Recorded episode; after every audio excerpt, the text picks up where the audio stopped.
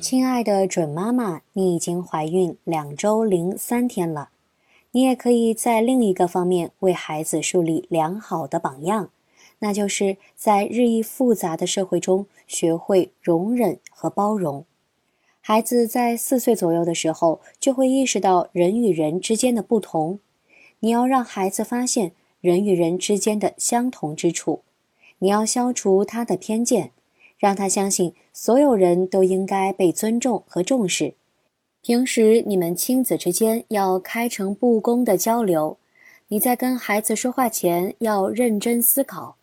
有时候，当你生气时，你会很随意的说出一些冲动的话，